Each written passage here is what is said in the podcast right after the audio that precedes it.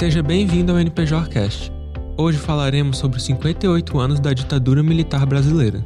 O professor de História Márcio Gurgel vai explicar como esse regime se instaurou no país e vai analisar as recentes polêmicas de censura no Festival de Música Lula Palusa. Eu sou João Pedro. Durante os dias 25 a 27 de março, aconteceu o Festival de Música Lula Palusa em São Paulo. No evento, diversos artistas realizaram apresentações musicais e aproveitaram o espaço para falar sobre questões políticas. Na ocasião, a cantora Pablo Vittar utilizou o momento para se posicionar politicamente e incentivar os jovens a tirarem o título de eleitor. Ela manifestou também sua insatisfação com o atual governo brasileiro e declarou apoio ao ex-presidente Lula da Silva. Além de Pablo, a banda de rock Fresno, a cantora Gloria Groove e a cantora britânica Marina se opuseram ao governo Bolsonaro. Devido à atitude dos artistas, o Partido Liberal do atual presidente da República, Jair Bolsonaro, entrou com uma ação no Tribunal Superior Eleitoral contra as manifestações políticas no Lola Palusa. O ministro Raul Araújo considerou que as expressões teriam configurado propaganda eleitoral antecipada e negativa. Ele proibiu novas manifestações e estipulou multa de 50 mil reais à organização do evento para cada artista que demonstrasse opinião política. O plenário decidiu que os dispositivos que vetam apresentações voltadas à promoção de candidatos não impedem que artistas manifestem suas opiniões políticas em apresentações próprias. O Partido Liberal voltou atrás e retirou as ações contra o evento. A população e diversas celebridades demonstraram insatisfação com a decisão do ministro, e apontaram semelhança com a censura presente durante a ditadura militar de 1964, que completa 58 anos em 31 de março. O professor de História Márcio Gurgel analisa o ocorrido no Lola Palusa e considera a decisão do Partido Liberal como uma tentativa de censura, assim como a existente na ditadura militar. Em relação ao Lula Palusa, na minha convicção, depois de tantos anos eh, estudando como é que se dá esses processos de cerceamento da opinião pública, né, do cerceamento das liberdades individuais, das liberdades de expressão, de imprensa, eu não tenho dúvida de que a maneira como o PL agiu durante a, o Lula Palusa, o festival de música, é um festival cultural, é um festival, é, vamos dizer, estimula essa, essa liberdade né, e exalta a liberdade de expressão. Eu não tenho dúvida de que a maneira como esse partido liberal agiu, e obviamente agiu de maneira completamente contraditória, autoritária, sim, configura-se, na minha convicção como historiador, um ato de censura. Porque a partir do momento que você tem as pessoas se manifestando e manifestando a sua indignação para com o governo é, que está posto, né, que está aí, e manifestando o seu desejo de mudança, e vem um partido político ingressa com uma ação perante a um órgão máximo do Poder Judiciário do país para dar um, um cala-boca, vamos dizer assim, proibir que artistas e, e, outros representantes, inclusive o público em geral, né, do festival, venha a, a falar aquilo que pensam acerca do governo, expressar a sua indignação com a conjuntura política do país. Então, claro que isso, na meu ver, se configura como de censura, sim. Durante o período de ditadura militar, houve um grande controle da liberdade de expressão por meio da censura, tendo seu ápice após a publicação do Ato Institucional número 5 em 1968. O documento permitia a censura prévia de obras que fossem entendidas como contrárias aos valores políticos e morais do contexto da época, e só teve fim em 1978. O historiador Márcio Gurgel esclarece como esse processo aconteceu e o objetivo dessa repressão pelos militares. Ah, a questão da censura tem início uh, no, nos primeiros momentos em que os militares eles iniciam né, esse, esse processo eh, de implantação da ditadura. Só que no primeiro momento ela vai de uma maneira assim, mais setorial, mais sutil, né, e vai se ampliando até 68, dezembro de 68, quando é aprovado, quando é implantado, quando é imposto a toda a sociedade brasileira o ato institucional número 5. Né? Então, é tanto que uh, o primeiro ato de censura é a cassação dos direitos políticos de 300, 300 personalidades políticas, jornalísticas, eh, estudantis, né, professores e tal, já no, no, no início ali, do governo, ainda meio que provisório, do Marechal Castelo Branco. Né?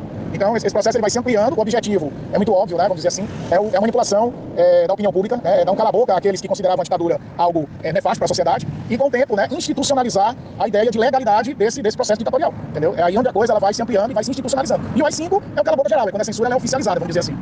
O professor de História, Márcio Gurgel, destaca também quais fatos históricos levaram João Goulart ao poder brasileiro e por que isso movimentou drasticamente a política da época. A conjuntura da década de 60 é uma conjuntura dominada pela questão da Guerra Fria, a realidade colocada pela bipolaridade do planeta entre os defensores do capitalismo internacional, na figura dos Estados Unidos, e os defensores da política comunista, social, científica da União Soviética. E dentro daquela conjuntura é, bipolar do planeta, nós, como um país americano, deveríamos, naquele contexto, seguir a ideologia de pensamento dominante na América, naquele contexto, que é a do capitalismo internacional, né, dirigido aí pelos Estados Unidos da América. Então, era um momento de, de muitas divergências ideológicas. No Brasil, naquele contexto, entre 61 e 64,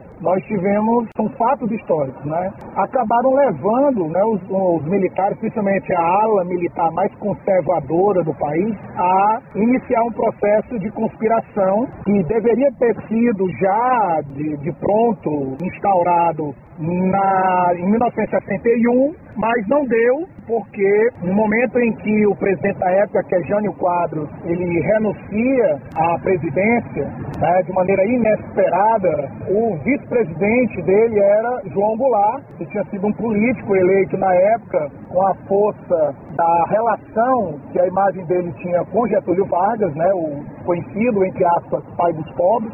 E naquele momento, João Goulart era visto como um candidato associado né, à ideologia comunista. E aí é onde se dá o início da conspiração que vai levar ao golpe de 64. Em 1964, João Goulart criou um projeto de reformas conhecido como Reformas de Base.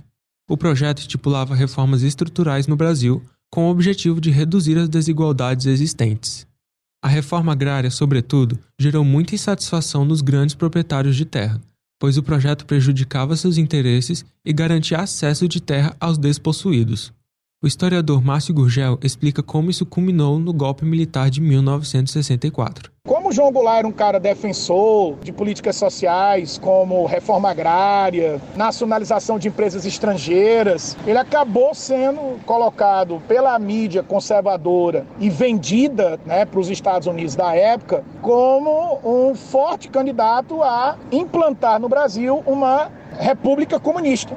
E assim as coisas foram se tornando cada vez mais pinhosas para o lado do João Goulart, o João Goulart cada vez mais sentindo a, a pressão vinda da ala mais conservadora dos militares, da opinião pública alienada pelo meio televisivo, de jornais, de revistas, a imprensa de um modo geral, que em grande parte apoiou, infelizmente, né, o golpe, achando que na verdade o golpe militar ele seria apenas algo passageiro que retiraria essa tal ameaça comunista na figura do João Goulart e logo depois iria restabelecer a ordem constitucional. Só que não foi o que aconteceu, né? A ditadura militar teve fim somente em 1985, com a eleição indireta de Tancredo Neves, que deu início a um novo período democrático na história brasileira. O período de ditadura foi marcado por repressão, tortura e sofrimento. Os 58 anos do golpe não é uma data que deve ser comemorada. Ela deve ser analisada e relembrada para que situações como essa não voltem a acontecer no país. O NPJcast foi produzido e apresentado por João Pedro. Gravação e edição, Giovanni Gomes.